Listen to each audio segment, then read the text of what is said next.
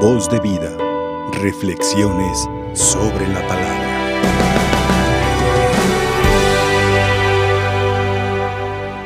Hermanos, estamos escuchando en la primera lectura la carta de San Pablo a los Corintios, esta primera carta.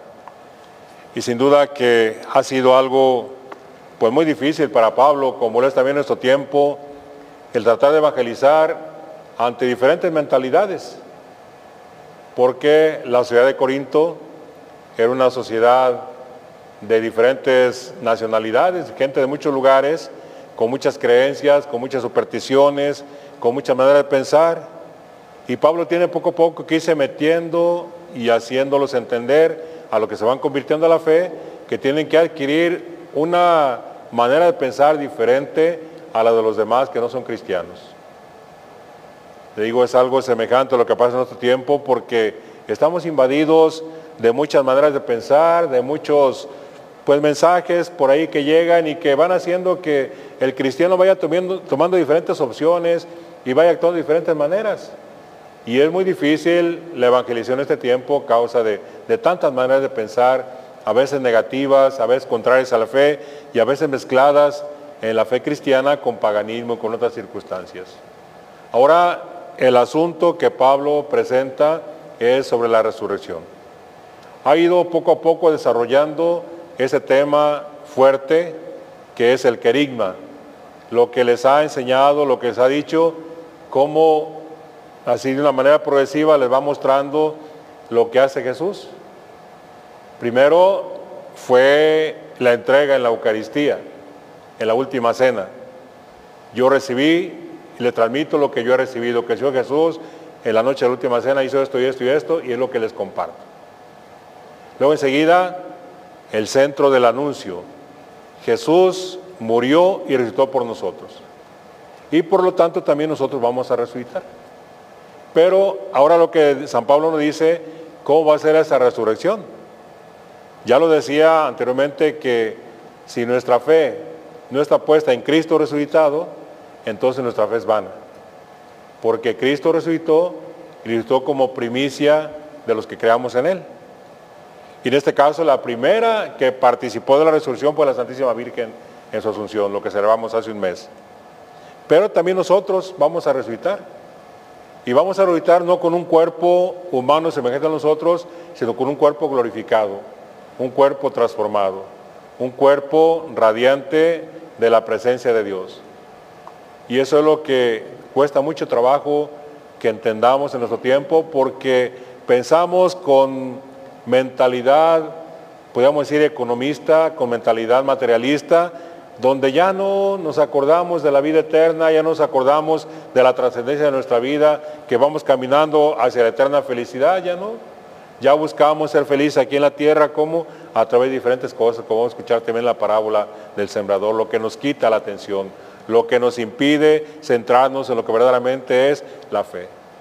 ¿Cuál es lo que más buscamos ahorita? Pasarla bien aquí. Llevarla bien aquí con todos los recursos que se pueda y como se pueda. Porque lo importante es esta vida. La vida es corta, pronto se acaba, hasta la música dice eso. Hay que darle gusto al gusto, hay que darle, hay que darle todo lo que el cuerpo pide, al cabo muriéndose no se lleva uno nada. Entonces hay que pensar pues en la otra vida y así como San Pablo pone el ejemplo de, la semilla que se siembra, pero no surge la semilla, sino surge una planta diferente a la semilla, así va a ser nosotros. Vamos a ser sepultados, vamos a ser guardados en un lugar después de nuestra muerte para tener un lugar en la resurrección, para participar de la vida eterna a la cual el Señor nos ha, nos ha invitado por nuestro bautismo, nos ha abierto las puertas por el bautismo. Y ahora la parábola del sembrador que nos ha puesto el Señor, pues también encaja mucho en nuestro tiempo, hermanos. Encaja mucho porque sigue siendo la misma realidad que nos presenta el Evangelio.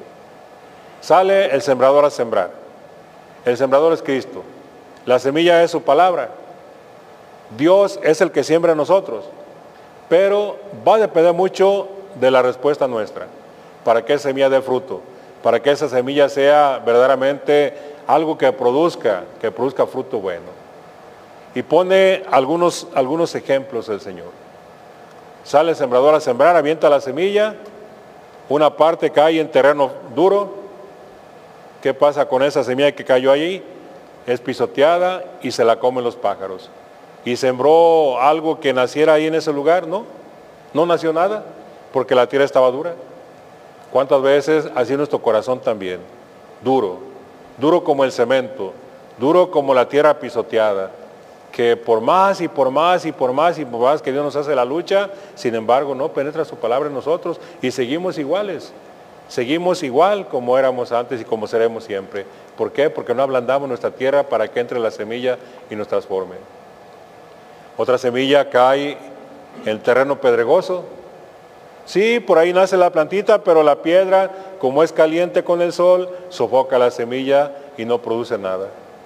Otra cae, cae entre espinos, crecen los espinos, crece la semilla y, sofocan la semillita, que ellas no la dejan producir porque están robando la atención de, los nutrientes de la tierra y entonces la semilla que se sembró, que crece ya sin vitaminas, sin fuerza para producir nada. Y eso nos pasa a nosotros cuando hay muchas cosas en nuestro alrededor que no nos dejan prestar atención a lo principal. Fíjese, es curioso cuántos cristianos vamos a misa el domingo. Bueno, ahorita pues es reducido, ¿verdad? No es así como otras, otras veces que con otros no, no participa ni siquiera la mitad de los que antes participaban, con todo lo que trae todo esto, ¿verdad? Que no vaya mucha gente a misa. Pero si hacemos una encuesta de preguntarles después de misa, saliendo de misa, ¿de qué trató el Evangelio? ¿Qué pasa con la mayoría? No se acuerda. No se acuerda, ¿por qué? Porque estamos en misa de cuerpo presente y estamos pensando otras cosas. ¿A dónde vamos a ir después de misa? ¿Qué vamos a hacer? ¿Qué vamos a comer? ¿Qué vamos a...? Pensando en otras cosas. Si vemos en los hogares ahorita, no hay tiempo para la escucha de la palabra de Dios. Hay muchas distracciones.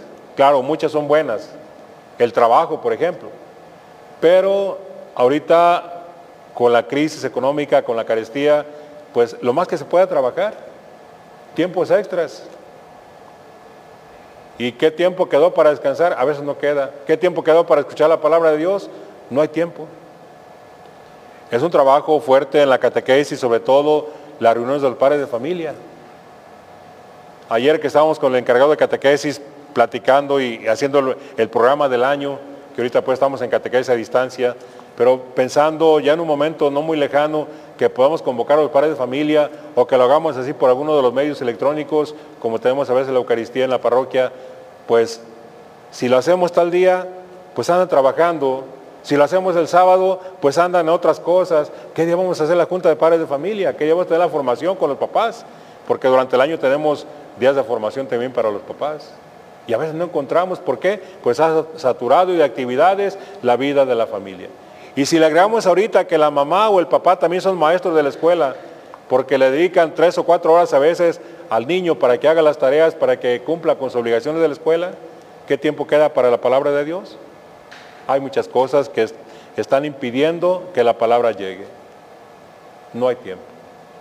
Qué bueno fuera que todos fuéramos de tierra buena. Esa tierra en la que cae la semilla. Esa tierra en la que hace que la semilla caiga, se pudra y surja una planta que dé más fruto. Y cuando esto pase en nuestra realidad, entonces nuestra vida va a cambiar. Va a cambiar nuestra vida personal, nuestra vida familiar, nuestra vida de barrio, nuestra vida de municipio, nuestra vida de nación.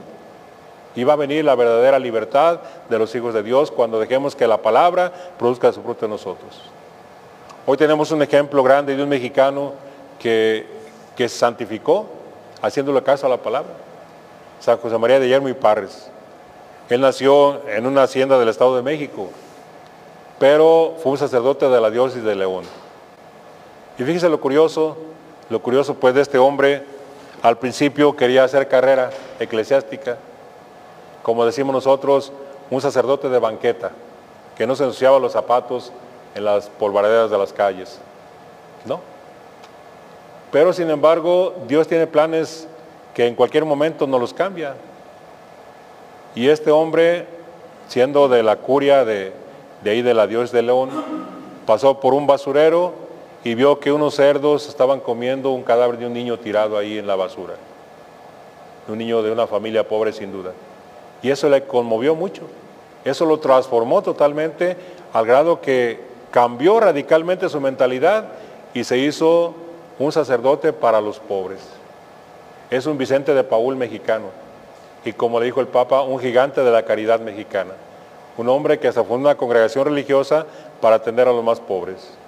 Entonces, cuando la palabra de Dios llega, transforma el corazón y hace que los cristianos seamos otros, demos fruto abundante y fruto de vida eterna.